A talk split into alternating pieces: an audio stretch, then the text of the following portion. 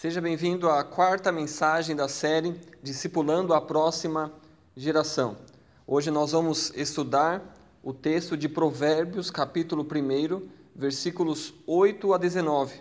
Nós vamos ler, em seguida vamos orar e depois meditar nesse texto das Escrituras. Provérbios, capítulo 1, versículo 8 diz assim: Meu filho, ouve a instrução de teu pai e não desprezes o ensino de tua mãe pois serão como uma coroa de graça para a tua cabeça, ou colares para teu pescoço. Meu filho, se os pecadores quiserem te seduzir, não permitas. Se disserem, vem conosco, armemos uma emboscada para matar alguém, fiquemos de tocaia contra um indefeso para nos divertir. Vamos engoli-los vivos como a sepultura e inteiros como os que descem a cova. Encontraremos todo tipo de bens preciosos e encheremos nossas casas com despojos. Vem conosco, teremos tudo em comum. Meu filho, não sigas o caminho deles, desvia-te de suas veredas, pois os pés dos pecadores correm para o mal e eles se apressam a derramar sangue. De fato, não faz sentido estender a rede diante de uma ave que está à espreita. No entanto, os pecadores se põem emboscadas contra seu próprio sangue e espreitam a própria vida. São assim as veredas de todo aquele que se entrega à cobiça. Ela tira a vida dos que a possuem. Vamos orar. Querido Pai, eu agradeço porque o Senhor é o Deus Todo-Poderoso, é o Deus da palavra.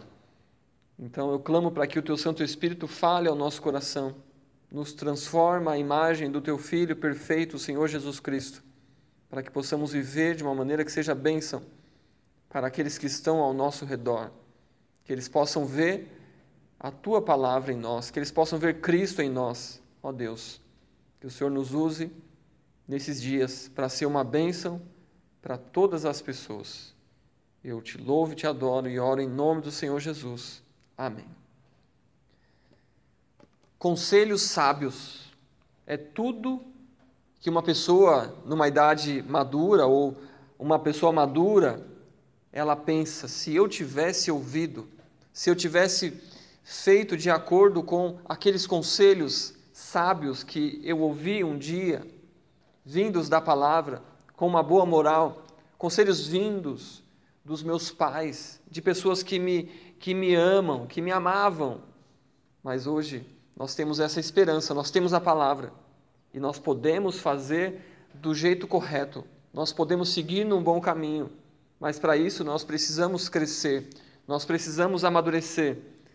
E aí o papel dos pais, das pessoas que nos amam, daqueles que conhecem as Escrituras, podem vir com bons conselhos. E esses conselhos, eles chegam na hora certa. E o Senhor nos faz lembrar no momento ah, direto para aplicar a palavra de Deus e ser uma bênção para nós e para aqueles que estão ao nosso redor. Convido você nessa noite a ver conselhos sábios. E nós vamos estudar esse texto de Provérbios, capítulo 1, versículos 8 a 19. E nós veremos que os conselhos sábios, eles virão, mas teremos outras vozes falando ah, ao nosso ouvido. E nessa noite nós vamos ver três vozes. Primeiro, a voz dos pais. Segundo, a voz da tentação. E por último, a voz da sabedoria. Em primeiro lugar, a voz dos pais. E nós temos Provérbios capítulo 1, verso 8, meu filho. Então nós veremos a instrução e o conselho. Meu filho. O conselho é direto para o filho. A instrução e o, e o, e o, e o conselho, né, o ensino que vem direto dos pais. Os pais, eles são responsáveis em ensinar seus filhos ou de treiná-los para a vida, treiná-los para situações. E aí, Salomão aqui, ah, é comum você ler em Provérbios, principalmente do capítulo 1 até o 9, falando sobre meu filho, filho meu. Isso indica que havia também um diálogo entre pai e filho, instrução e conselho, instrução e ensino. É feito quando há essa conversa que nós já vimos em Deuteronômio e vimos em, em Provérbios também que é importantíssimo o tempo de conversa entre pais e filhos. Também nós vimos ouvir e não desprezar nesse versículo 8. Ele fala: Meu filho, ouve a instrução de teu pai e não desprezes o ensino de tua mãe. Pergunta: por que os filhos não ouvem seus pais? Resposta, versículo 7. O temor do Senhor é o princípio do conhecimento. Os insensatos, porém, desprezam a sabedoria e a instrução. Então nós vemos que quando os filhos eles não ouvem os pais, quando eles vão dar conselhos sábios, é por causa da insensatez ela está relacionada à resistência natural do insensato de desprezar sabedoria e instrução. Nós somos pessoas que nós achamos e nós seguimos aquilo que está no nosso coração, mas a sabedoria e a instrução bíblica, ela vai de acordo com o plano de Deus, com aquilo que é perfeito, de acordo com a vontade de Deus. Onde nós, qual o caminho que nós devemos andar? Pelo caminho da palavra de Deus. E aí, por isso, os pais devem insistir para ensinar seus filhos com o ensino, com a instrução, com conselhos. Afinal de contas, os pais são responsáveis pelos filhos e os filhos devem respeitar a ambos. Por isso que Salomão aqui, com uma grande sabedoria, ele fala: "Filho, ouve a instrução do pai" e não despreze o ensino de tua mãe. Infelizmente, nós temos ah, muitas vezes, por causa do jeito que o pai trata a mãe, os filhos vão aprender também a desprezá-la. Mas aqui Salomão ele coloca os dois, pai e mãe, como responsáveis pelo ensino dos filhos. E os filhos devem entender isso. Por isso que ele é incisivo. Ouve a instrução do, do pai, mas também não desprezes o ensino da mãe. Por isso que pai e mãe, eles devem falar a mesma língua, deve ser o mesmo ensino. Não pode um ensinar uma coisa e o outro ensinar outra. Os filhos percebem isso, vai trazer dificuldades para a criação de filhos e dificuldades na família. Os filhos devem respeitar a ambos, pai e mãe. Por isso que temos aquele ah, Primeiro mandamento com promessa, para que os filhos honrem, respeitem o pai e a mãe, para que eles possam ter a sua vida prolongada. Isso em todas as em toda a escritura você vai perceber, falando sobre os filhos devem honrar pai e mãe para que eles possam viver muito bem aqui nesta terra. Os filhos também são chamados a absorver, a guardar o ensino sábio dos pais. E eles devem praticar aquilo que é sábio.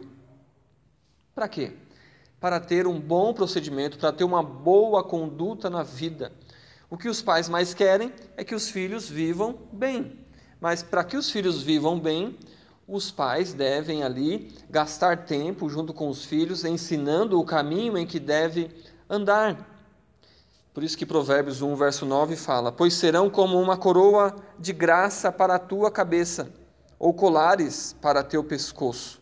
O que ele está falando aqui? Trata-se de uma figura de linguagem que ilustra os procedimentos exemplares de uma pessoa.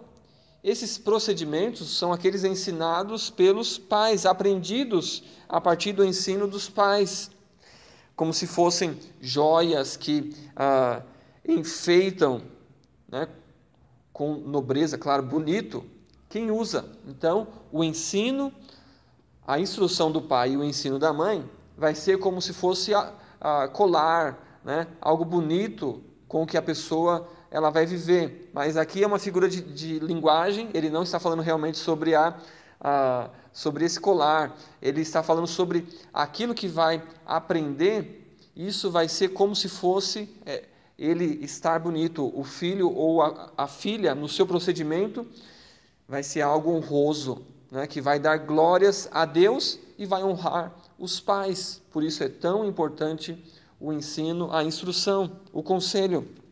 É claro que, junto com essa parte bonita que nós falamos sobre, né, o Salomão fala, coroa de graça para a tua cabeça ou colares para teu pescoço.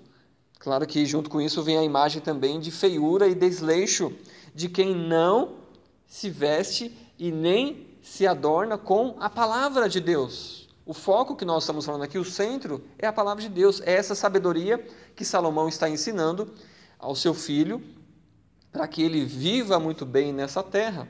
Afinal de contas, Salomão era um rei e o seu filho, ao, a qual ele está ensinando, instruindo, seria provavelmente o seu sucessor. Então, ele quer que ele esteja ah, vivendo bem, mas também preparado para as lutas e tentações que viriam com a, essa responsabilidade. Então, nós vimos que os filhos devem respeitar os pais e os pais devem ensinar os filhos.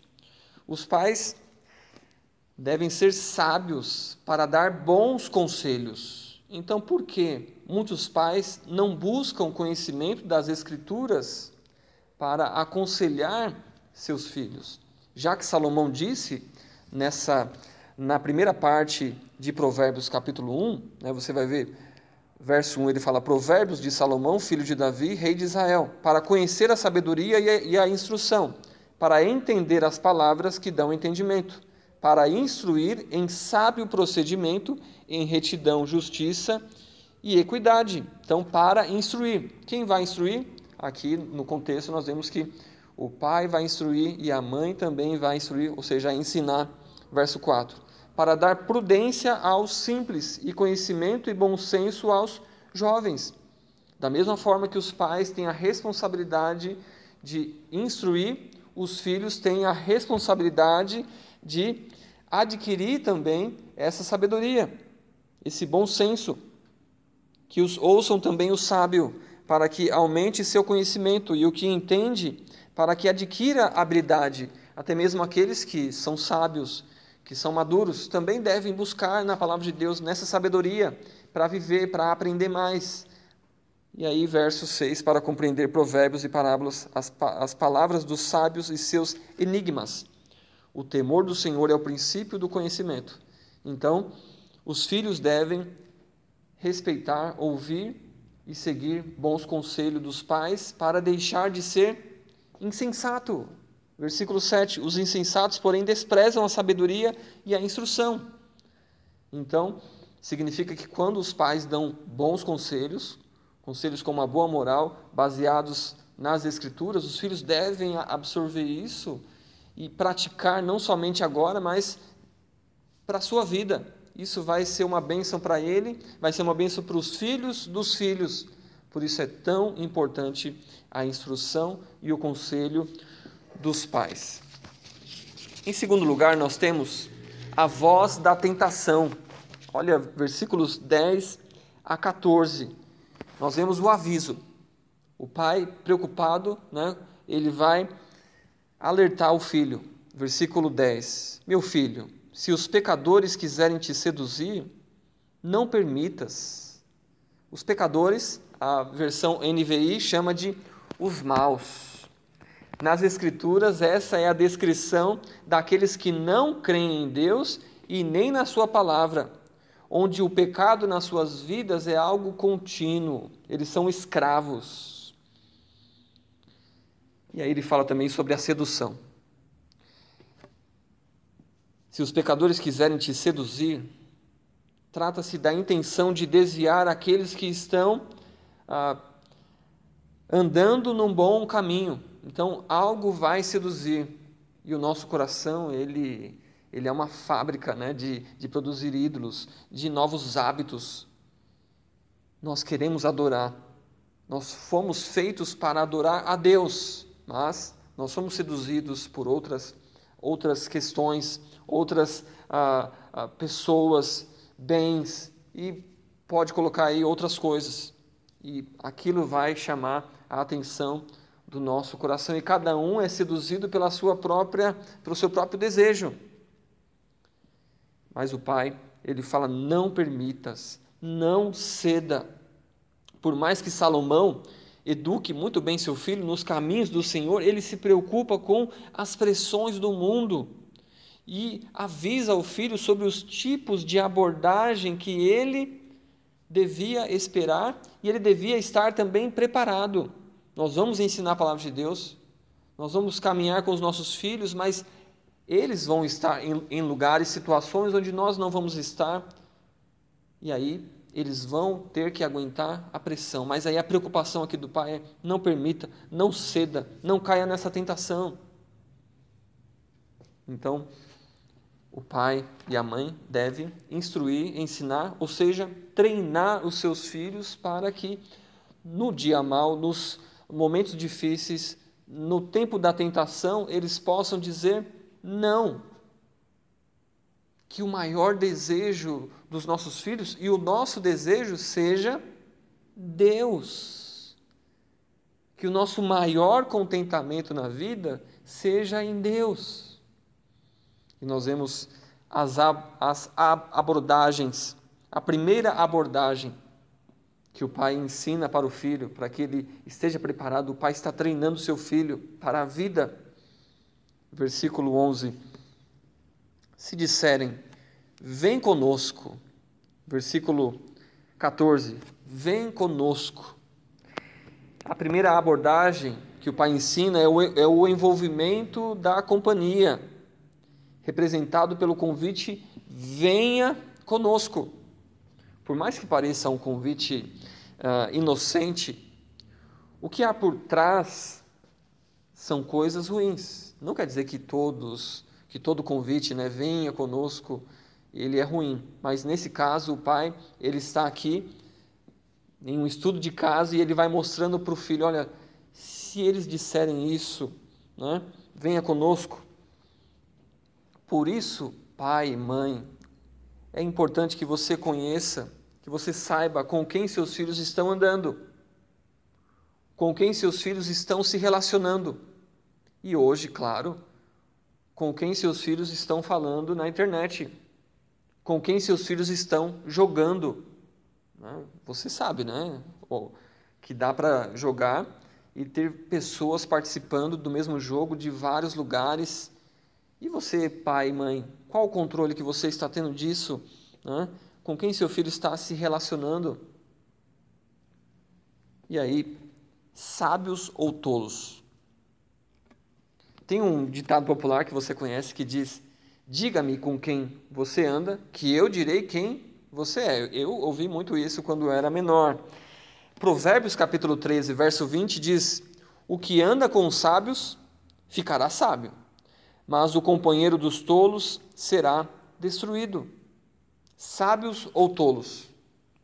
Qual o desejo que nós queremos para os nossos filhos? Que eles sejam sábios ou que eles sejam tolos? Que eles andem com Deus ou eles andem longe de Deus? Nós fazemos parte dessa parte na, da vida dos nossos filhos. Nós somos aqueles que temos que aconselhar, de mostrar para eles um bom caminho.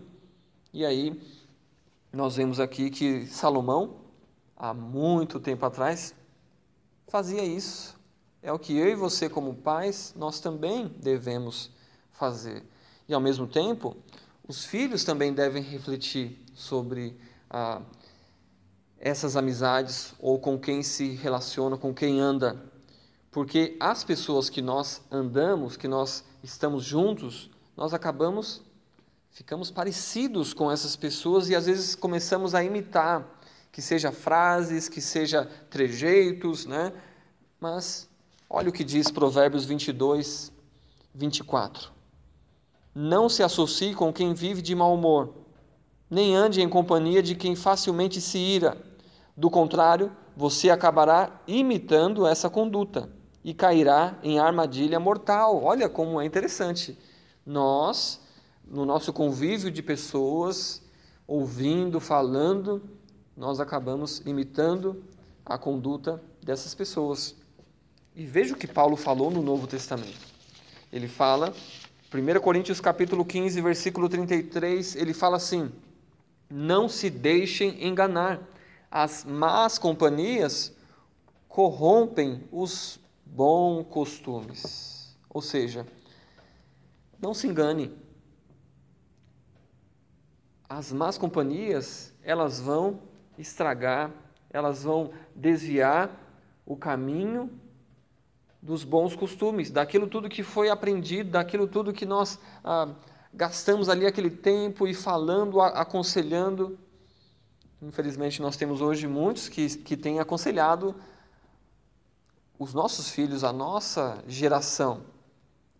E não são bons conselhos. Por isso, pai e mãe, você deve prestar atenção sobre o que o seu filho pensa, sobre o que ele pensa sobre política, sobre o que ele pensa em respeitar a, o presidente da República, sobre como ele, ele, ele trata os mais velhos, como que ele está se comportando quando você não está. Lembra de esquadrinhar o coração, ah, de buscar ali o coração do seu filho?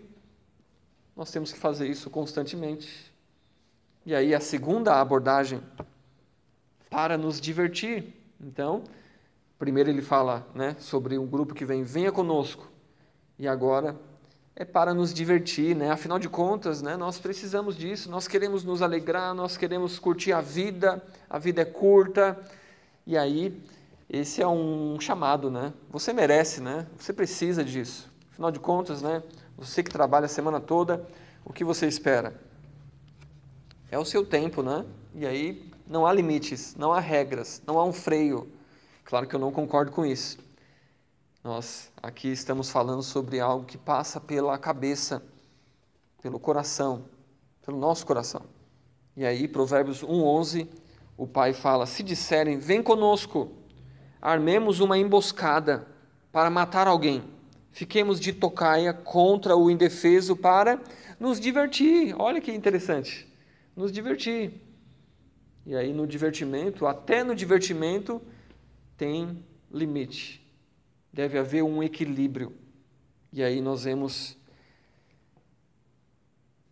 para matar alguém, assassinato, zombaria, isso tudo para nos divertir. Verso 12 fala: Vamos engolir os vivos como a sepultura e inteiros como os que descem a cova. Fique longe do homem violento. Aí nós podemos falar sobre várias coisas aqui: agressões, sequestros, não foi isso que aconteceu com José? Em Gênesis capítulo 37, verso, verso 20, que diz: Vamos matá-lo e lançá-lo numa das cisternas. Diremos que uma fera o devorou. Então veremos o que será dos seus sonhos. Aqui, quem é que está falando? Os irmãos de José. E eles queriam que matar o próprio irmão. E aí, onde há maldade, nós vemos que aqui há um desejo de, de matar, a mentira, né, que, que durou muitos anos. Então veremos o que será dos seus sonhos. Vingança, né? Ele teve aquele sonho e aí o pessoal ficou meio chateado com ele.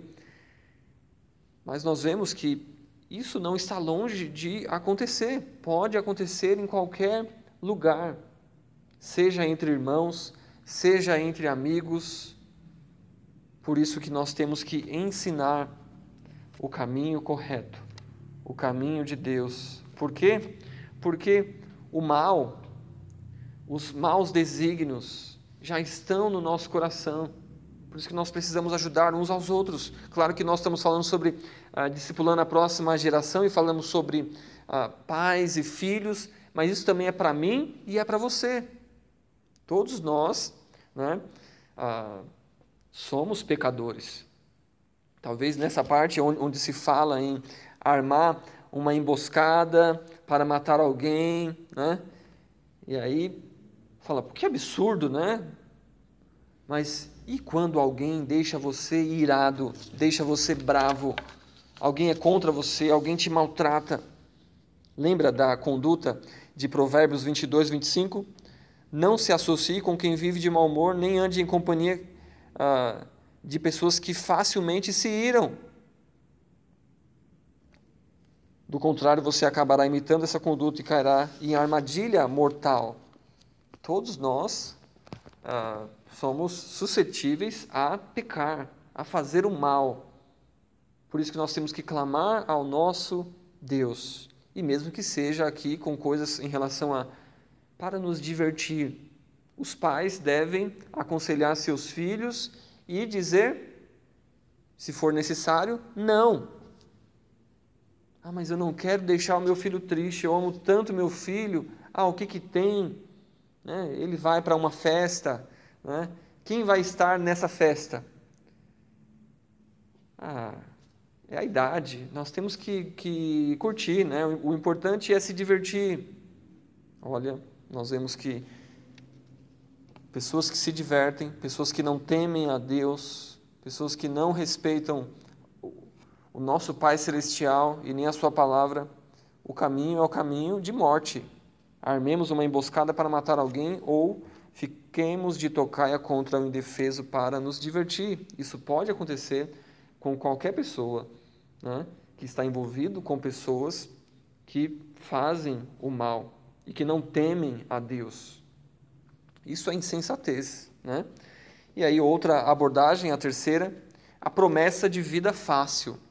Então, verso 13: Encontraremos todo tipo de bens preciosos e encheremos nossas casas com despojos. Venha conosco, teremos tudo em comum. Olha, a promessa de vida fácil. Quem não quer vida fácil? Quem não quer riquezas, bens, sem fazer muito esforço, não é? Um, um pai, ele pode ah, aconselhar o seu filho, e um pai maduro, ele vai aconselhar o seu filho de uma maneira onde o filho ele, ele vai entender que existe somente um caminho. Você lembra o que aconteceu lá em, em Gênesis capítulo 1 com Adão? Adão, ele era um homem livre, mas ele não tinha total autonomia, porque ah, tudo que Adão fazia estava de acordo com a vontade de Deus, uma liberdade na vontade de Deus. Deus fez o jardim e Deus falou para o homem trabalhar. Deus uh, deu todo tipo de alimento para ele, somente um de uma árvore ele não poderia comer. Então Deus direcionou ele para cá: você pode comer todos os frutos, mas ele deu uma ordem aqui negativa: desse você não pode comer, porque senão você vai morrer. Adão, ele deu nome para todos os animais. Quem mandou ele fazer isso? O próprio Deus. Adão estava meio ah, olhando ali, todos tinham a, a, sua, a sua fêmea, e aí Deus fez aquela cirurgia nele, né? E, e fez a Eva. E nós vimos que tudo estava. Adão era um homem livre dentro da vontade de Deus, e quando ele escolheu seguir o seu caminho, como um homem que não era competente para fazer isso, ele pecou.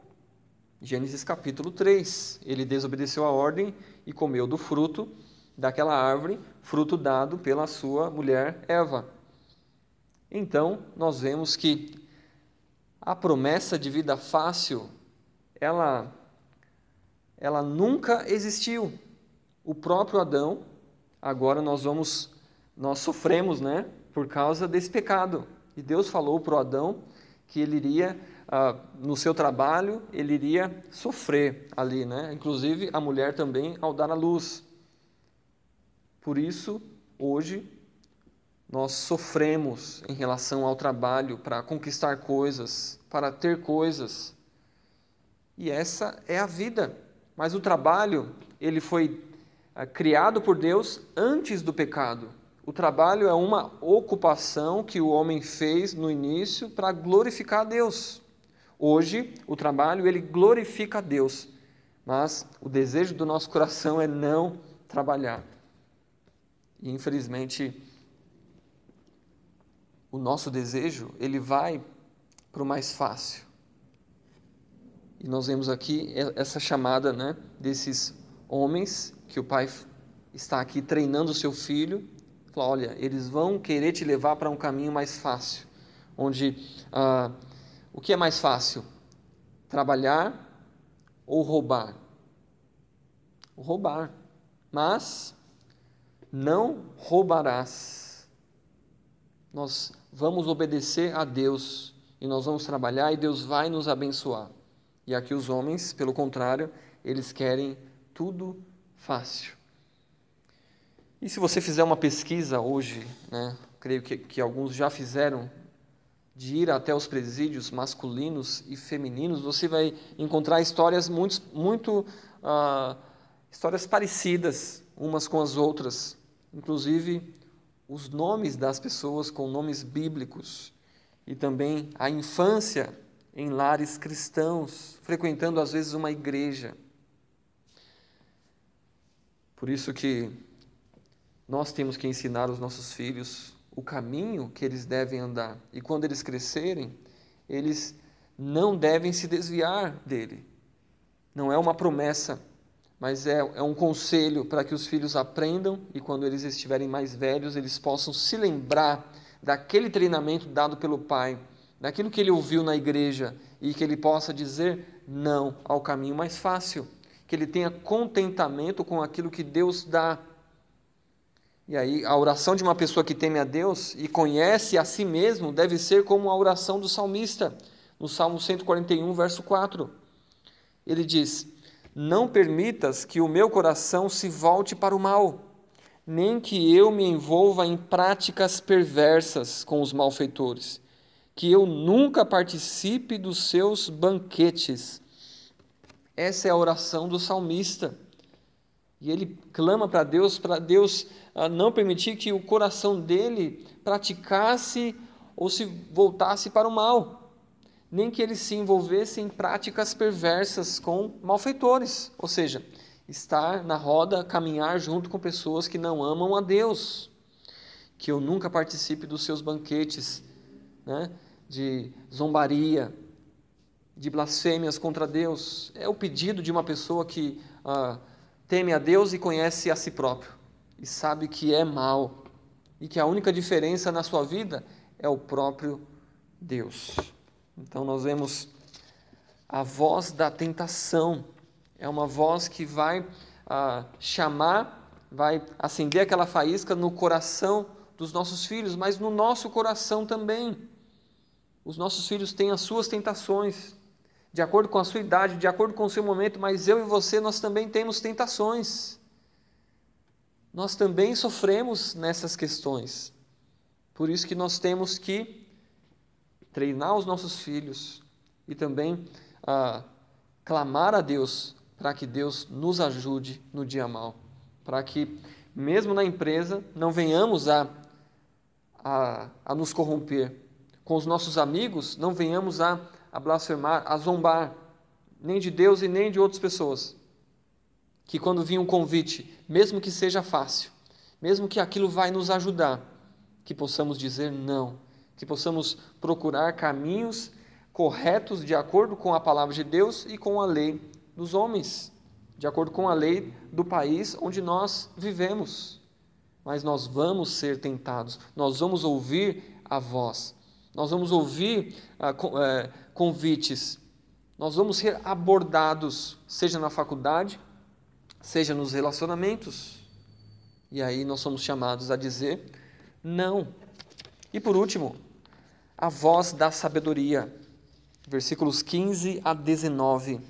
Nós vemos o caminho para a vida. Olha o versículo 15, o que diz: Meu filho, não sigas o caminho deles, desvia-te de suas veredas. Aqui o pai ah, está orientando seu filho e ele fala das abordagens que o filho vai receber para andar em companhia de pessoas ah, ah, ruins. Também fala sobre a ideia ali de, de ter as coisas fáceis para se divertir, né? E aí, com certeza, nós não queremos que os nossos filhos ah, desonrem a Deus ou nos desonrem. Por isso que nós queremos que eles sejam homens e mulheres que louvam ao nosso Deus. Por isso que nós ensinamos o caminho para a vida. Por isso que nós temos que treinar. Treinar é importante. Né? Então, nós assistimos às vezes jogos né, esportivos, e aí tem ali aquele momento né, do, do jogo que pode durar como o, o, o futebol 45 minutos, mais 45 minutos 90, mais os acréscimos, ah, jogo de, de vôlei por pontos, né? uma hora de, de jogo, duas horas, tem o jogo de tênis, mas todos esses que, que, que jogam profissionalmente, eles devem treinar estratégias, uh, físico para aguentar aquela partida. Assim como também música, né? A pessoa tem que ensaiar, treinar, treinar, treinar, para que naquele pequeno momento de uma música, que pode durar de um a três minutos por aí, a pessoa possa fazer ali de uma maneira correta. É preciso treinar. Pai, treine seus filhos. Filho, comece a treinar para que no dia da tentação você saiba dizer não. Por isso que o pai fala: Meu filho, não sigas o caminho deles, desvia-te de suas veredas. Confia no Senhor de todo o seu coração e não no seu próprio entendimento. Reconhece-o em todos os seus caminhos e ele endireitará as tuas veredas. Nós temos que andar pelo caminho de Deus. Jesus Cristo falou: Eu sou o caminho. Nós, ah, Jesus falou que Ele é o caminho para Deus, para o céu. Ele é o caminho da salvação. E ele é o caminho que nós temos que trilhar. Nós temos que andar nos passos de Jesus, nos passos da palavra de Deus e não se desviar nem para a direita e nem para a esquerda. Treinamento. Tem pessoas que não gostam de treinar. O físico, né? Também tem pessoas que não gostam de treinar o intelecto. Mas nós temos que forçar para que nós possamos crescer, para que nós possamos entender e para que nós possamos praticar. Por isso que o pai insiste: meu filho, foge, não vá por esse caminho. Esse é o caminho da ruína, é o caminho mais fácil para a morte. Siga o caminho do Senhor, ande nos caminhos do Senhor, porque as consequências são terríveis. Nós vimos domingo passado sobre Eli e seus filhos e nós vimos que a procrastinação traz consequências desastrosas, terríveis. Também a voz da sabedoria vai falar sobre o que devemos rejeitar. E devemos rejeitar o pecado, verso 16. Pois os pés dos pecadores correm para o mal, e eles se apressam a derramar sangue. Nós temos que rejeitar esse caminho. Esse caminho não agrada a Deus não faz bem para nós e não faz bem para as outras pessoas. É um caminho que nós temos que rejeitar, dizer não. O crime não compensa ou o pecado não compensa. E aí, versículo 17. De fato, não faz sentido estender a rede diante de uma ave que está à espreita. No entanto, os pecadores se põem emboscadas contra seu próprio sangue e espreitam a própria vida. Seria inútil montar uma rede para capturar um pássaro, aqui é a ideia, em seu campo de visão. Se for lá uh, tentar capturar ali o pássaro e o pássaro está olhando ali, está esperto, e aí a pessoa tenta capturar e não vai conseguir. Né? Então, é a mesma ideia aqui que, os, que esses homens fazem. Né? E, e ele fala: no entanto, os pecadores se põem em, em emboscadas contra o seu próprio sangue e espreitam a própria vida. Eles acham que estão fazendo mal para as pessoas, mas eles fazem o mal para eles mesmos e vai ter consequências uh, para a vida deles. E aí fala sobre versículo 19 sobre a cobiça. São assim as veredas de todo aquele que se entrega à cobiça, o desejo de fazer aquilo que quer, né? Ah, ele satisfaz o seu desejo, ele tem aquilo que ele, que ele, que ele quer, e ele quer de maneira fácil, e ele quer uh, de maneira imediata. E ele fala que esse caminho da cobiça é a maneira mais fácil de cavar a sua própria sepultura ou perder a vida. Ela tira a vida dos que a possuem. Então, Pai, ele, ele vai falar sobre a voz da tentação das abordagens e os convites que o filho vai ouvir e ele tem que estar preparado, por isso o pai está treinando e aí ele, ele trata sobre essas questões. Ele fala: olha, todos esses caminhos, essas abordagens, esses convites que os homens maus vão te fazer são caminhos que levam para a própria ruína dessas pessoas e é um caminho mais próximo para a morte. não ande por esse caminho, ande pelos caminhos do Senhor. Ouve a voz do, dos pais, ouve a voz da sabedoria e rejeita a voz da tentação. Para isso é necessário estar preparado para quando ouvir, ouvir ou ser chamado, o convite, você possa dizer não. Conselhos sábios. Isso nós temos que estar ah, preparados para saber o que nós vamos escolher. A voz dos pais e a voz da sabedoria ou a voz da tentação.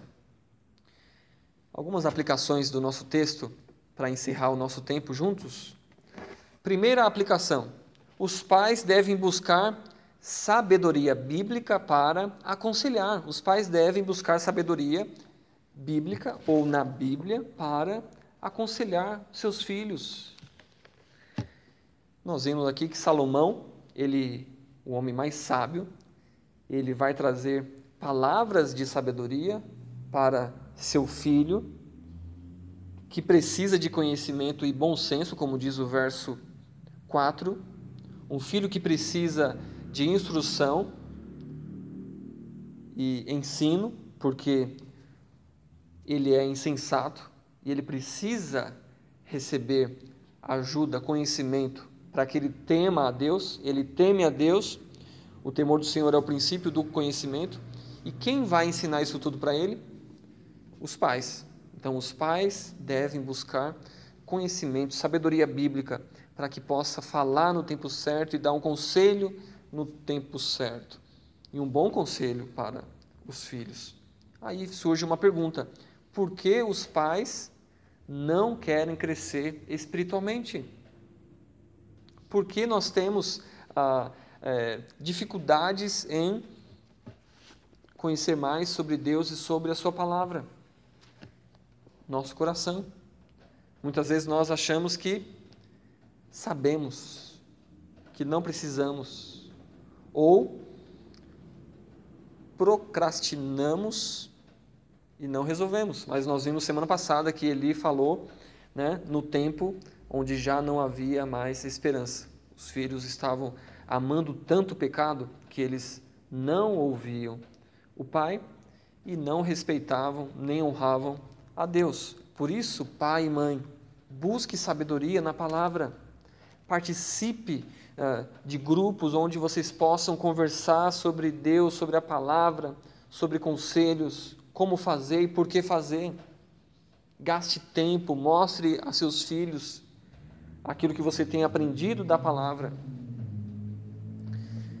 Segunda aplicação: os filhos devem ouvir e seguir os conselhos sábios. Então aqui os filhos, todos nós somos filhos, né? E aí a ideia que de ouvir e seguir, né? De ouvir a instrução do pai e o ensino da mãe, conselhos sábios, conselhos de acordo com a palavra de Deus, né? Nós sabemos que existem pais e mães que eles não dão bons conselhos e instruem mal os seus filhos. Infelizmente, alguns seguem o plano de que tudo que os filhos precisam já está dentro deles e eles vão ali aprender.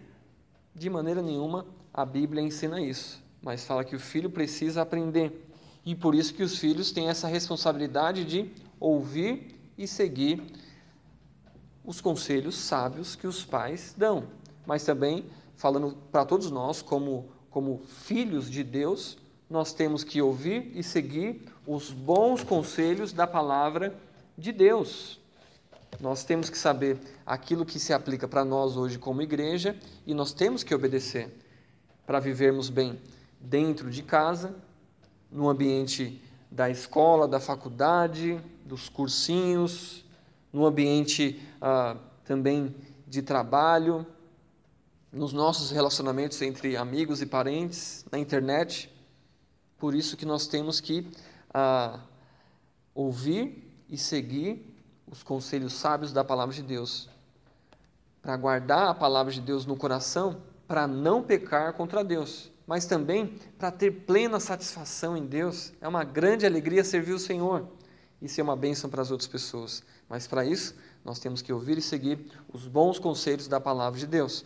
E por último, que nós vimos nesse texto, o pecado deve ser rejeitado. O pecado deve ser rejeitado. Nós vimos que o pai, Salomão, ele educa o filho nos caminhos do Senhor, mas ele também prepara o filho para as pressões que ele vai encontrar na vida real. Dentro de casa ali, aquela coisa, nós podemos treinar os nossos filhos, na igreja também nós podemos aprender mais sobre o Senhor. Mas quando eles vão para a escola, quando eles uh, vão se divertir com os amigos, quando eles vão para a faculdade, quando eles casam, eles devem saber que o pecado deve ser rejeitado, porque o pecado não compensa, porque o pecado desagrada a Deus e o pecado traz consequências. Nós vimos ali falando sobre ah, ter bens, riquezas, isso é algo ruim? Não, de maneira nenhuma, é algo bom, mas a maneira para fazer isso, para ter bens, para se divertir, isso pode ser pecaminoso. Isso pode trazer consequências ruins. Mas o bom conselho é rejeitar o pecado. E se você está trilhando esse caminho do pecado, eu convido você a se arrepender, a confessar o seu pecado para Deus. Ele é fiel e justo para nos perdoar os pecados e nos purificar de toda a injustiça. Eu convido você, ah, mesmo que você fale, ah, eu, eu nunca roubei, eu nunca matei, mas se você não anda pelos caminhos do Senhor, se você ainda não se arrependeu e creu em Jesus, você está longe de Deus. Por isso que o convite nessa noite é que você se arrependa e creia em Jesus como único e suficiente Salvador. Porque se não for através da salvação em Cristo Jesus, você vai ouvir a voz dos pais ou bons conselhos, mas você vai preferir a voz da tentação. Por quê? Porque você é escravo do pecado. Você vai seguir aquilo que o seu coração pede e você acha que isso é certo. Mas comparado com o plano de Deus, a vontade de Deus, você vai ver que não andam unidas. Elas há uma tensão entre a sua vontade e a vontade de Deus. Por isso, hoje mesmo, se arrependa e creia em Jesus, e aí quando você ouvir a voz dos pais ou a voz de bons conselhos, a voz da sabedoria, você vai falar: opa, é por esse caminho que eu devo andar o caminho de Deus. Se você é um cristão e você está com dificuldades em relação à tentação, eu convido você também a se arrepender e pedir perdão para Deus e clamar pela ajuda do Senhor, assim como nós vimos aquele salmista orando, né? ele orou e ele pediu ajuda de Deus. Salmo 141:4, eu vou ler, nós vamos terminar, diz: Não permitas que o meu coração se volte para o mal, nem que eu me envolva em práticas perversas com os malfeitores, que eu nunca participe dos seus banquetes. Clame a Deus para que você não se envolva com o mal e nem participe de companhias onde não vai te deixar mais sábio mas vai te deixar como um tolo. Tema ao Senhor. O temor do Senhor é o princípio do conhecimento. Mas os insensatos, porém, desprezam a sabedoria e a instrução. Você é um sábio ou você é um insensato? Qual voz você vai ouvir nessa noite? A voz da sabedoria, da palavra de Deus, ou a voz da tentação? Seguir o seu próprio coração a decisão é sua. E que Deus te ajude a viver de acordo com a vontade dEle. Amém.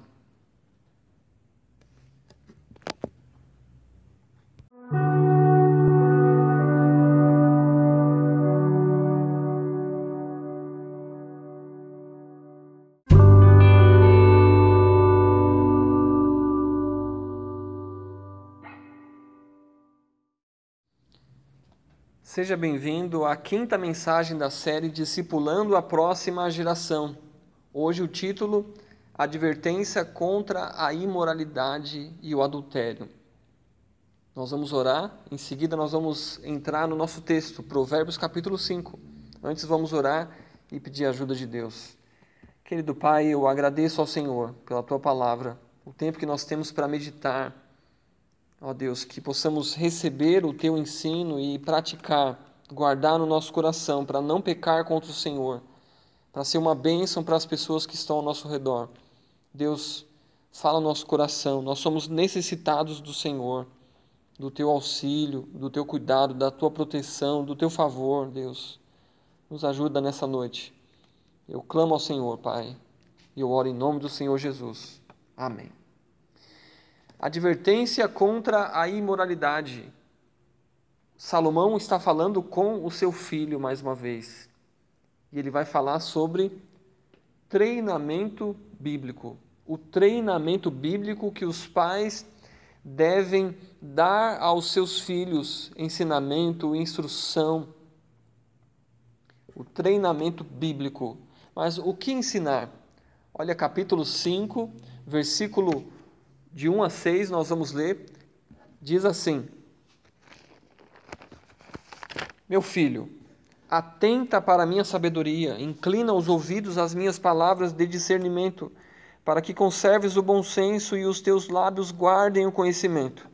Porque os lábios da mulher imoral destilam mel, e sua boca é mais suave que o azeite, mas no final é amarga como o absinto, afiada como a espada de dois gumes.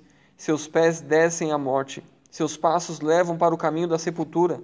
Ela não presta atenção à vereda da vida, seus caminhos são incertos, e ela desconhece isso. O que ensinar? Versículos, versículo 1, Salomão fala, meu filho, e aí ele vai falar sobre sabedoria e discernimento. Ele chama o filho para ficar atento à sua palavra, para a minha sabedoria. Ou seja, sabedoria que Salomão adquiriu de Deus, sabedoria vindo da palavra, do temor do Senhor. E ele também chama o filho a, a inclinar os ouvidos as suas palavras, ele fala as minhas palavras de discernimento.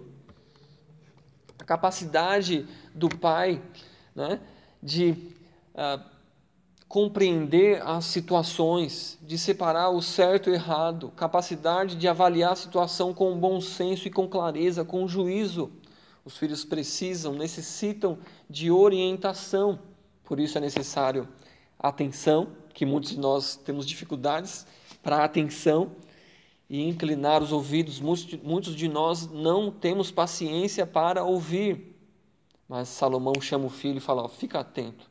Olha, incline os ouvidos. Isso vai ser bom para você, para agora e mais adiante. Vai ser algo que você vai usar a vida toda. Então, nós vemos o que ensinar aos nossos filhos: sabedoria e discernimento. E também, para que ensinar? Olha o verso 2. Para que conserves o bom senso. Olha só. Então, conservada a ideia de você guardar aquilo em um lugar, pode passar o tempo, mas aquilo está bem conservado. E aí, Salomão ele fala para que conserves o bom senso, cautela, juízo, a capacidade de tomar decisões baseadas na palavra de Deus. Também, e os teus lábios guardem conhecimento. A ideia de guardar o conhecimento, não somente agora conservar, mas a ideia de falar. Salomão ele já falou com seu filho para que ele aprenda, ele treina o filho para o filho ouvir a voz dos pais, a sua própria voz, mas também ouvir a voz da sabedoria, a palavra de Deus. E a voz dos pais com sabedoria é a voz da palavra de Deus. Então, a capacidade que o filho vai ter de, no momento difícil, aquilo está conservado, está guardado, e ele vai aprender a dizer não para algumas situações. E aí entra a parte o do porquê ensinar, por que treinar os filhos. Primeiro motivo, a sedução da mulher imoral. Ele fala isso nos versículos 3 e 4 uma mulher que não tem princípios de moral, alguém indecente que vai contra os bons costumes. E aí estamos falando sobre imoralidade, mas também vamos entrar na parte do adultério. O adultério ah, é a parte em relação a uma pessoa que ela é casada e ela se envolver com outra pessoa que não seja o seu cônjuge. Isso é chamado adultério. No Novo Testamento, Jesus ele vai falar que quando se um homem olhar para uma mulher com desejos ilícitos, ele já adulterou contra ela. É algo muito sério, né? Então, o pai, ele ele tem a responsabilidade de ensinar seus filhos sobre casamento, sobre como tratar o próximo e como temer a Deus. E o pai aqui, Salomão, ele vai treinar os seus filhos para quando a mulher imoral chegar e tentar algo contra ele ou com ele, ele aprenda a dizer não e ele vai falar que ela vai tentar persuadir, ela vai tentar seduzi-lo através das palavras. Ele fala que, elas destilam como mel, é algo doce. E se é algo doce, é algo gostoso. Né? E ele fala também, e a sua boca ou as suas palavras é mais suave que o azeite. Aí você vê que Salomão ele não vai falar que é algo horrível, ruim, ele fala, não, é algo bom. Só que o sabor final é amargo. Ele fala isso no verso 4. Ele fala, mas no final é amarga como o absinto. E ele fala desse, uh, dessa bebida amarga, que é um símbolo do sofrimento. Fala, no início pode ser bom, mas depois vai ser amargo e vai te trazer sofrimento. Também afiada como a espada. A espada é um símbolo da morte. E aí um exemplo é a pesca, né? A isca, ela vai tentar atrair o peixe e quando o peixe ele é fisgado, ele fica preso e passa por um período ali de sofrimento e possivelmente a morte. Segundo motivo, os passos da mulher imoral, os seus passos levam à morte. Versículo 5: Seus pés descem à morte, seus passos levam para o caminho da sepultura ou inferno. Aí a ideia de morte física. Mas também, se analisarmos o, o que a Bíblia ensina sobre ah, o pecado sem arrependimento, uma pessoa andar no caminho da imoralidade e no caminho do adultério sem arrependimento, isso significa morte espiritual eterna longe de Deus. Olha o que diz o Novo Testamento, Paulo, 1 Coríntios capítulo 6, versículo é, verso 9, 1 Coríntios capítulo 6, verso 9, ele vai falar assim: Não sabeis que os injustos não herdarão o reino de Deus? Aqui o céu, né, o, o, o reino. Não vos enganeis, nem imorais, nem idólatras, nem adúlteros, nem os que se submetem a práticas homossexuais, nem os que as procuram nem ladrões, nem avarentos, nem bêbados, nem caluniadores, nem os que cometem fraudes herdarão o reino de Deus. E ele fala aqui sobre imorais e ele fala também sobre adúlteros. Ele fala: olha, essas pessoas, aqui ele fala já sobre o reino, e ele fala: essas pessoas, se não se arrependerem, elas não vão entrar no reino de Deus, elas não vão participar do céu. Então, ele fala sobre a realidade hoje da igreja, daqueles que são filhos de Deus, que se arrependeram e creram em Jesus como o único e suficiente Salvador. Verso 11 ele fala: Alguns de vós éreis assim. Olha só, então ele deu uma lista ali: né, adúlteros, imorais, ladrões. Né, e ele fala: ó, Alguns de vocês eram assim, mas fostes lavados, santificados e justificados em nome do Senhor Jesus Cristo e no Espírito do nosso Deus, ou seja, agora vocês ah, são uma nova criatura, vocês foram lavados, foram salvos, ou seja, perdoados e não devem mais andar como viviam antes. É uma nova vida. Então, a pessoa que ela não se arrepende dos seus pecados e ela continua vivendo ali sem se arrepender, andando no caminho da imoralidade, no caminho do adultério, sem arrependimento, isso mostra algo, um ponto de, de interrogação sobre a sua realidade em relação a ser filho ou filha de Deus. também no Novo Testamento, Apocalipse capítulo 21. O apóstolo João agora ele vai falar também sobre o fim daqueles que não se arrependem ah, do adultério, da, da imoralidade. Ele fala sobre, capítulo 21, sobre o novo céu, a nova terra. E aí, versículo 8, ele vai falar: Mas quanto aos covardes, incrédulos, abomináveis, homicidas, adúlteros, feiticeiros, idólatras e todos os mentirosos, a sua parte será no lago ardente de fogo e enxofre, que é a segunda morte. Aqui ele não está falando aqui, quando ele usa adúlteros, ele não está falando sobre aquelas pessoas que, ah, que, que, que, se divorciaram, né?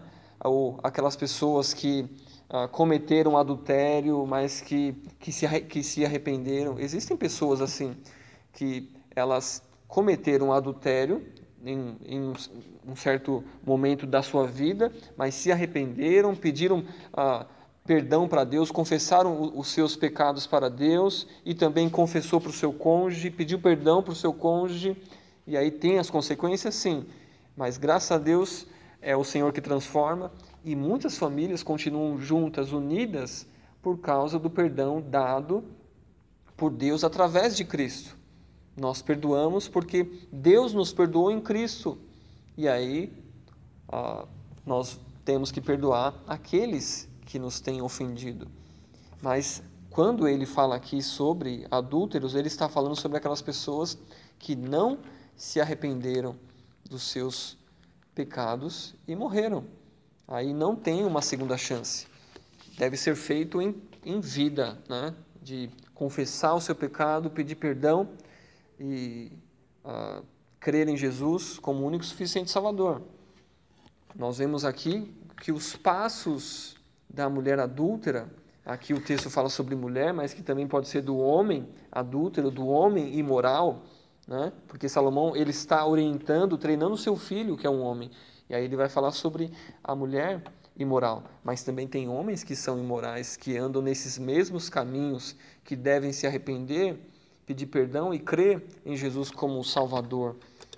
Então nós vemos o terceiro motivo os seus caminhos são errantes, versículo 6. Ela não presta atenção à vereda da vida. Seus caminhos são incertos e ela desconhece isso. Ela não anda nos caminhos do Senhor. Seu caminho é incerto, é sem rumo. E ela nem percebe isso, é um estilo de vida. Essa pessoa vive assim. Ela vive para seguir nesses caminhos de imoralidade e de adultério. Um recado para aqueles que estão envolvidos com a imoralidade ou com o adultério. Mais cedo ou mais tarde, o pecado sexual, ele causa decepção. A doçura se transforma em amargura e o mel passa a ser um veneno. Por isso, diga não à imoralidade e não ao adultério. Seja fiel a Deus, seja fiel à sua família. Siga nos caminhos do Senhor, naquilo que você aprendeu sobre Deus, sobre a Sua palavra.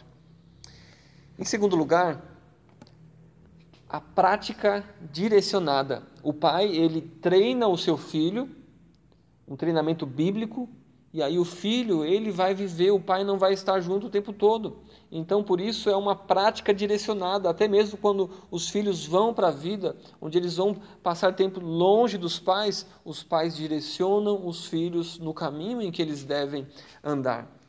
Olha versículo 7. Ele vai mostrar como vencer. Versículo 7 agora, filho, presta atenção. Mais uma vez ele fala para prestar atenção. E não te desvies das palavras da minha boca ele vai chamar o filho a seguir a orientação da sabedoria, a sua orientação, a orientação baseada na palavra de Deus. Nós sabemos que existem pais que eles não vão dar bons conselhos. Tem aquele tipo de pessoas que falam: eu aprendi assim e, e vai ser assim, eu vou ensinar os meus filhos. Tem, uh, existem muitos que são infiéis, que têm famílias duplas, né? homens e mulheres que vivem nos seus prazeres e quando vão aconselhar os seus filhos, porque a boca fala do que está cheio o coração. E aí os pais devem ter sabedoria bíblica para orientar os seus filhos no caminho do Senhor. Provérbios capítulo 2, verso 16 fala: "A sabedoria também te livrará da mulher imoral, da pervertida que visa seduzir." A sabedoria ela é importante. Por isso que nós ouvimos várias vezes Salomão falar, né? E ele fala para o filho seguir a orientação da sabedoria, ou seja, o caminho de Deus. Ouve a palavra dos pais baseada na palavra de Deus.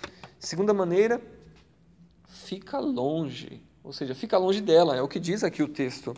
Verso 8: Fica longe dela e não te aproximes da porta da, da sua casa. E aí ele vai falar sobre uma atitude que ele deve tomar em relação à mulher imoral, mas você que está me ouvindo, que é uma moça, que é uma mulher, fica longe do homem imoral e longe da porta da sua casa. A ideia é nem conversar, a ideia é, é não iniciar. E é importante que você lembre que a imoralidade, ela está, sabe aonde? No nosso coração. Jesus disse, disse isso em Mateus capítulo 15, versículo 19. Ele fala assim: Porque do coração é que, é que saem os maus pensamentos, homicídios, adultérios, imoralidade sexual, furtos, falsos testemunhos e calúnias. Olha só, adultérios e imoralidade sexual é algo que está no nosso coração. É, é, é necessário apenas uma faísca para pegar fogo. E aí nós temos que ter muito cuidado, sabe com quem? Conosco. Nós temos um exemplo negativo que é o exemplo de Davi, quando falamos sobre que a imoralidade sexual, o adultério está no nosso coração. No tempo que os reis saíram para guerrear, Davi ficou no seu palácio. E ele foi olhar na sua varanda e tinha uma mulher tomando banho e ele ficou muito interessado. Como um rei, ele tinha um poder, ele mandou trazer essa mulher, ele teve relações com ela e ela engravidou. E aí entrou a questão do desespero. Ela era uma mulher casada, ele sabia disso, o texto fala, mas mesmo assim ele seguiu os desejos do seu coração. E aí ele tentou de todas as formas assassinar, e ele conseguiu assassinar o marido dela, mandando ele para a linha de frente na guerra para que ele morresse logo. Né? Interessante porque essa mulher que ele cometeu esse adultério, ela se tornou mulher dele, Batseba, e que é a mãe de Salomão, que está agora ensinando, instruindo, treinando o seu filho. Ou seja, não significa porque o seu pai ou a sua mãe fez algo de errado uma vez na vida, que você vai seguir os mesmos passos. Não, nós temos que seguir os passos do Senhor. O próprio Davi, o rei Davi, que cometeu o adultério, ele foi ali advertido pelo profeta Natan, e aí ele se arrepende e Deus o perdoou, Deus já havia perdoado ele, e aí, mas ah, houve consequências em relação a esse pecado de Davi, né? Uh, coisas terríveis que você pode ler em 2 Samuel. Nós temos também um exemplo positivo. José do Egito, lembra? Que foi levado como escravo lá no, no Egito, foi comprado por Potifar e ali ele começou a trabalhar. Potifar confiou muito nele. A Bíblia fala ali que ele era um homem bonito, né? E a mulher de Potifar é, colocou os olhos em José e chamou ele para ter relações. Mas ele falou: Olha, eu cuido de tudo aqui, né? mas você tem dona e, é o, e o seu marido é o Potifar, e eu respeito muito ele, e eu não vou cometer pecado contra Deus, ou seja, nem contra Deus e nem contra Potifar. Mas, e aí ele fugiu. Nem sempre quando fugir quer dizer que vai que vai dar tudo certo. A mulher ela pegou as roupas do José, chamou ali os servos e falou para o marido que ele, José, tentou uh, ter relações com ela. Ele foi preso, mas Deus estava com ele. Então, nem sempre, quando nós tomarmos a, a decisão correta, quer dizer que nós não vamos sofrer. Mas o caso de José, ele não pecou contra Deus e nem contra Potifar, e nem contra a esposa de Potifar. Por isso que se for necessário, fuja. Nem comece uma conversa. Cuidado com as conversas de WhatsApp. Né? Então, cuidado com a, a, as, as, com a internet, né? Então, porque é, é algo que você tem que proteger o seu casamento, proteger a sua honra. E por que fugir? Primeiro motivo, a imoralidade ou o adultério conduz à desonra. Olha o versículo 9. Para que não entregues tua força aos outros. Segundo motivo, a escravidão. Ele fala: nem teus anos a cruéis. E versículo 10, o terceiro motivo, porque conduz à pobreza. Versículo 10 diz: Para que estranhos não se fartem dos teus bens, nem teu esforço seja entregue a estrangeiro. Uh, ele poderia, aqui está falando já sobre um caso né, de, uh, para não cometer isso, para não cair no adultério. Porque o marido pode ser um homem cruel, ele pode exigir que se pague pelo que foi feito. E aí ele fala aqui sobre o que pode acontecer, né, de, de dar os bens, de tentar pagar de qualquer forma, ou às vezes até mesmo com a própria vida. Olha capítulo 6, versículo 32. O que adultera com uma mulher não tem entendimento. Quem age assim destrói a si mesmo, sofrerá ferimentos e vexame, e sua humilhação nunca será esquecida, porque o ciúme enfurece o marido, e ele não terá compaixão no dia da vingança, não aceitará compensação alguma, e não se, acalmará, mesmo que lhe ofereçam muitos presentes. Essas são consequências que podem acontecer do adultério. Né? Então, desonra, escravidão, pobreza e também tristeza e frustração. Olha versículos 11 a 14. Aqui o pai falando com o filho: E no fim da vida, quando a tua carne e o teu corpo se consumirem, venhas a gemer. Está falando sobre o sofrimento, mas até mesmo podemos aplicar algo né, uh, sobre doenças venéreas, né, sexualmente transmissíveis. É algo que uh, nós temos que ter cuidado também com essas questões, por isso que a fidelidade conjugal, aquilo que Deus criou é perfeito, nos livra do mal e protege a nossa família. Versículo 12. E dizer: Como detestei a disciplina, como meu coração desprezou a repreensão. Não dei atenção aos que me ensinavam, nem inclinei o ouvido aos que me instruíam quase cheguei à ruína completa diante da congregação e da assembleia. Então ele vai falar sobre algo futuro, né? ele, ele coloca aqui um quadro sobre uh, um homem, né? ou, ou, até o próprio filho, se você agir assim, se você adulterar, olha o que pode acontecer. Né? Aí o plano é sobre dar atenção ao ensino, inclinar o ouvido à instrução, algo similar ao que ele disse no verso 1: Meu filho, atenta para a minha sabedoria, inclina os ouvidos para as minhas palavras de discernimento. E ele fala: Quase cheguei à ruína completa diante da congregação e da assembleia. Esse caminho do pecado, ele leva a tristeza e frustração. E o pai está treinando o filho para que o filho não entre nesse caminho. Ele fala: o início parece bom, mas depois vai ser amargo, vai ser triste. Não ande por esses caminhos. Presta atenção ao ensino, sobre a instrução. O que fazer? Né? Primeira atitude. Você que é, ainda é novo, né? Prepare-se para o casamento. Ah, mas eu, eu sou muito novo. Ore por isso. Ore para Deus a transformar a sua vida. Se você ainda não tem Cristo como Salvador, ore para que Deus, através do Espírito Santo de Deus, te dê o arrependimento, a fé, para que você creia. Aprenda nesse tempo a temer o Senhor. Se você temer o Senhor, isso vai te fazer andar pelos caminhos da vida, a ouvir a sabedoria, a ter discernimento para a vida. Aprenda a respeitar pai e mãe. Aprenda a respeitar o próximo. Aprenda a servir a Deus. Enquanto você é solteiro, solteira, é o tempo de servir o Senhor. É o tempo de você, ah, claro, fazer cursos, se preparar para a sua vida profissional, mas é o tempo de você servir ao Senhor, Sirva ao Senhor, procure, fale com pessoas, mas sirva. Segunda atitude. É agora para aqueles que já são casados, mas para que você no futuro, quando você for casado também, seja fiel ao seu cônjuge. Olha o versículo 15. Bebe a água da tua própria cisterna, das correntes do teu poço. Por que permitir que tuas fontes e teus ribeiros de água se derramem pelas ruas?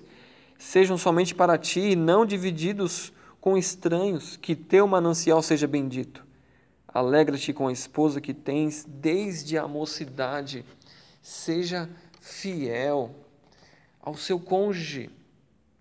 A ideia de você ali, ele dá a ideia de ah, beber da tua própria cisterna, das correntes do teu poço, ou seja, de algo que foi dado por Deus para você, né? E aí de não beber água contaminada, né?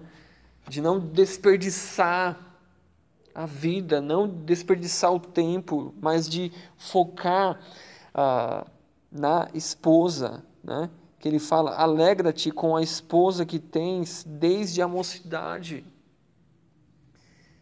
Desfrute da intimidade conjugal.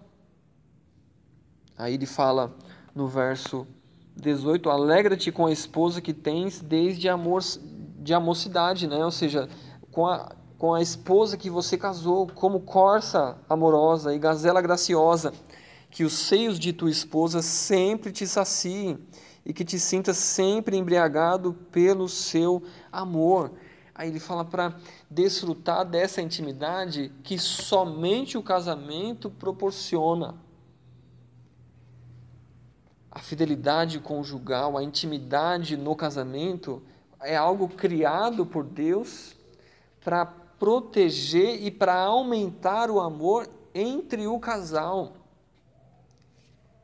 seguir os caminhos e os conselhos do Senhor faz com que o nosso casamento ele seja protegido e quando vier os problemas ah, saiba ter discernimento sabedoria para resolver, mas andar nos caminhos do Senhor significa também ah, obedecer a sua palavra, tratar um ao outro de uma forma que isso aumente, que o amor aumente e que seja prazeroso para os dois. Por isso que o casamento é a instituição criada por Deus. Deus criou o casamento perfeito. Os casados que às vezes dificultam as coisas. Dificultamos porque queremos seguir aquilo que nós achamos ou aquilo que nós achamos que deve ser o melhor para o relacionamento. Nós temos que seguir a palavra de Deus e saber que Deus tem tudo perfeito siga os caminhos do Senhor e tenha um casamento aqui prazeroso. Por isso que ele fala no versículo 18: Alegra-te com a esposa que tens desde a mocidade. Ao tempo passou, conquiste-a. Ou conquiste-o. Né? Trabalhe com isso. É importante também um recado para os pais né, que têm filhos pequenos é muito importante que cuidar dos seus filhos, treiná-los, mas é muito importante aqui o seu casamento. Por isso é importante ter o seu tempo, o tempo do casal. Não somente o tempo para resolver questões, mas é o tempo onde se marca para conversar, para uh, ter intimidade. Não somente à noite, mas também marcar aquele dia, aquele local. Marcar na agenda e pode vir o que for, não, isso é, é o mais importante na minha vida. É importante uh, cuidar para que o casamento continue abençoado, que ele floresça, que ele cresça e que vocês amadureçam e seja um bom exemplo para os filhos, para que eles falem: Eu quero casar. Por que você quer casar? Porque casamento é muito bom. Como que você sabe que é muito bom? Você nem é casado. Ah, eu vejo isso na vida dos meus pais eles se amam. Tá aí o conselho, né? Então, nós temos a nossa terceira atitude, desfrute da intimidade conjugal.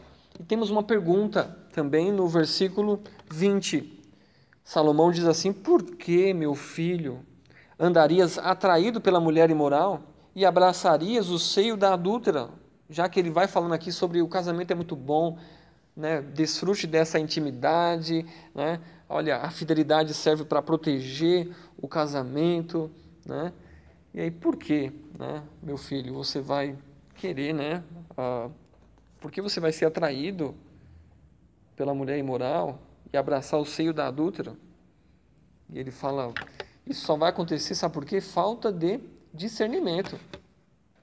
É justamente isso que o pai, ele ensina para o filho. Ele fala, verso 1, né, para o filho estar atento para a sabedoria do pai e inclinar os ouvidos para as palavras de discernimento. E se o filho tiver sabedoria e discernimento, se ele foi bem treinado, ele ama e teme o Senhor, ele vai dizer não para a imoralidade e ele vai fugir do adultério. Então nós vemos também Pode ser por falta de conhecimento de Deus. Olha o versículo 21. Pois os caminhos do homem estão diante dos olhos do Senhor. Ele observa todas as suas veredas. Ele contempla os maus e os bons. Não dá para se esconder de Deus. Ninguém consegue se esconder de Deus. O seu pensamento também, Deus já sabe. O que está no seu celular, Deus também já sabe. Por isso, tema o Senhor. E ele fala sobre o fim das, do, dos perversos, né, dos ímpios. Verso 22. O ímpio, porém, ele faz aqui um contraste né, sobre aqueles que temem o Senhor e aquele que não teme. O ímpio, porém, será preso por suas próprias maldades. Lembra da isca? E detido pelas cordas do seu pecado pecado atrai e seduz. Verso 23, ele morre pela falta de disciplina, ele não foi treinado, ele não teme a Deus, ele vai seguir o seu coração, e o seu coração vai levá-lo para a ruína, e anda sem rumo pelo excesso de loucura, imoralidade, adultério. É loucura, é a pessoa não conhecer o Senhor, é não ter discernimento, é não temer o Senhor. Um excesso de loucura. Mas Salomão aqui, ele vai advertir o seu filho contra a imoralidade e o adultério. Ao treinamento bíblico, preparar o filho para a vida e também a prática direcionada. E nós vimos que pais e filhos sofrem tentações, mas eles devem confiar no Senhor. Eu tenho aqui alguns livros para uh, passar, que são livros que têm um pouco a ver com o nosso tema. Preparando seu filho para a batalha de todo homem. Então também tem o, o livro Preparando a sua filha para a batalha de toda mulher. Então são, são livros que vão ajudar para que o pai possa instruir os seus filhos. Também uh, tem um livro A Batalha de Todo Homem, um guia para homens sobre como vencer as tentações sexuais. É necessário ter sabedoria, entendimento para ensinar, mas também ah, nós temos que buscar entendimento né, em, em livros também que possam nos orientar. A Batalha de Toda Mulher, um guia para mulheres sobre como vencer as tentações sexuais. Tem outro livro, Purificando o Coração da Idolatria Sexual. Então lembra que a imoralidade sexual, o adultério está no coração. E muitos sofrem demais com, com essas questões, mas você pode adquirir conhecimento através das escrituras, através de bons livros que você pode aprender. Né? Então, eu convido você a, a seguir nesse caminho, no, no, nos caminhos do Senhor, no, no, no caminho de. Uh, buscar entendimento bíblico. Por isso, nós vamos agora para, as nossas, para a aplicação do nosso, do nosso texto, daquilo que nós meditamos. A primeira aplicação: os pais devem orientar seus filhos sobre sexo e casamento. Alguns pais até concordam ou concordariam daquilo que eu falei, que, uh, que os pais devem treinar seus filhos, mas alguns não orientam sobre relacionamentos e sobre sexo. Às vezes por vergonha, ou por medo, ou por achar que não é a hora. Olha, se pai e mãe você não ensinar, alguém vai ensinar. Seja a, a internet, né, com youtubers e outras questões, um amigo, uma amiga, alguém vai ensinar. Se já não ensinou, ainda dá tempo, ainda, ainda tem esperança. Né? Então, os pais devem treinar seus filhos na sabedoria e no conhecimento bíblico quando a criança ainda é criança até a idade adulta. Os pais são aqueles, aqueles que estão sempre de plantão para aconselhar, para instruir. Né? Então, todos os assuntos são importantes, principalmente os relacionamentos amorosos, né? aquilo que está no nosso coração, né? no, que está no coração dos nossos filhos. Os pais devem participar e orientar quando, quando e com quem seus filhos devem namorar e casar. A decisão mais importante na vida de uma pessoa é quando ela se arrepende e crê em Jesus como o único e suficiente Salvador. A segunda decisão importante na vida de uma pessoa é com quem ela vai casar e os pais não podem ficar de fora. Os pais devem participar para dar aos filhos sabedoria e discernimento, uma orientação.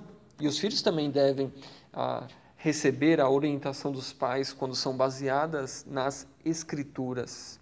Então, essa foi a nossa primeira aplicação. Os pais devem orientar seus filhos sobre sexo e casamento. Não perca tempo, converse com seu filho sobre isso. Segunda aplicação: a conduta imoral é pecado e deve ser abandonada. Né? Vimos no texto que existem mulheres imorais e homens imorais. Portanto, examine-se para ver se a sua conduta tem sido imoral, indecente.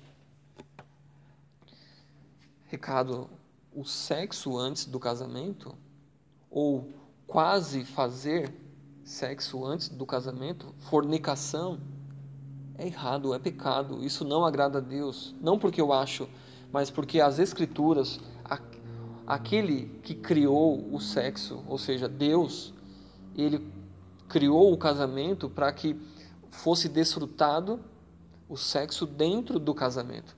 Então, se você está por esse caminho da imoralidade, pornografia e outras coisas, arrependa-se e confesse seu pecado para Deus e não cometa mais esse pecado. Então, segunda aplicação, a conduta imoral é pecado e deve ser abandonada. Terceira aplicação do texto, o adultério é pecado e deve ser abandonado. O sexo fora do casamento ou flertar com outra pessoa que não seja seu cônjuge seja com conversas, seja com mensagens no, nas mídias sociais, com a intenção de prazer ou uh, esse flerte, também é pecado. Então eu convido você nesse momento a se arrepender e confessar para Deus, de pedir perdão para Deus e para seu cônjuge. Ah, eu não tenho coragem. Mas você teve coragem para pecar. Agora tenha coragem para resolver a situação. Se você for um homem, seja homem. Se você for uma mulher, seja mulher. Coragem. Converse com Deus e converse com o seu cônjuge também sobre isso. Clame pela misericórdia de Deus. Sempre tem consequências, mas o nosso Deus é o Deus ah, que transforma. É o Deus que transforma o nosso coração.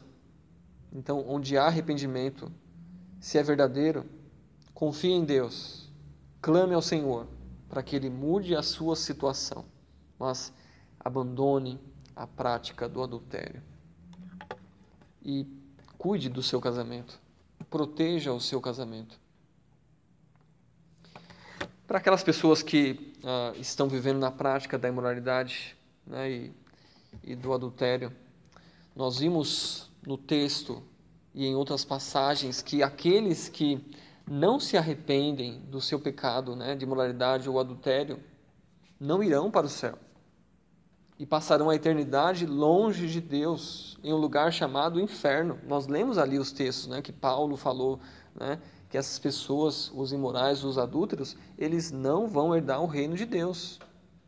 E o apóstolo João, em Apocalipse, falou: olha, esses ah, vão ser jogados no, no lago de fogo e enxofre. Né? E ele falou ali sobre adúlteros. Aí lembra que não, que não é aquela pessoa que que cometeu o pecado e se arrependeu. Esses que se arrependem, que se arrependeram verdadeiramente, foram perdoados por Deus e recebeu Jesus como Salvador, são filhos e filhas de Deus. Né? Então, uh, ninguém sai por aí falando, né? Ah, ali o, o assassino, ao, o mentiroso, se essa pessoa ela já se arrependeu, se essa pessoa ela foi perdoada, ela foi perdoada.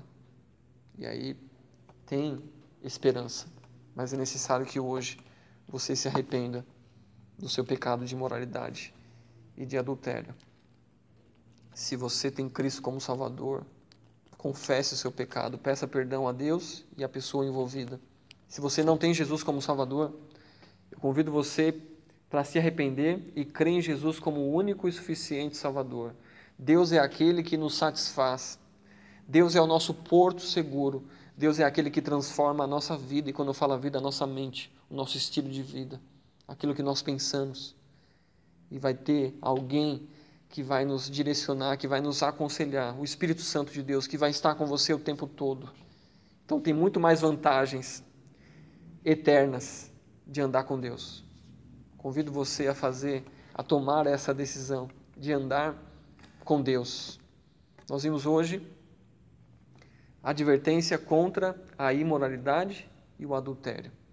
É necessário o treinamento bíblico e a prática direcionada. Pai e mãe, que Deus te abençoe nessa jornada. E filhos, que Deus te abençoe nessa jornada. E juntos nós vamos honrar e louvar o nosso Deus. Que Deus abençoe sua vida grandemente e te ajude nos dias maus. Confie no Senhor e na Sua palavra. Deus te abençoe.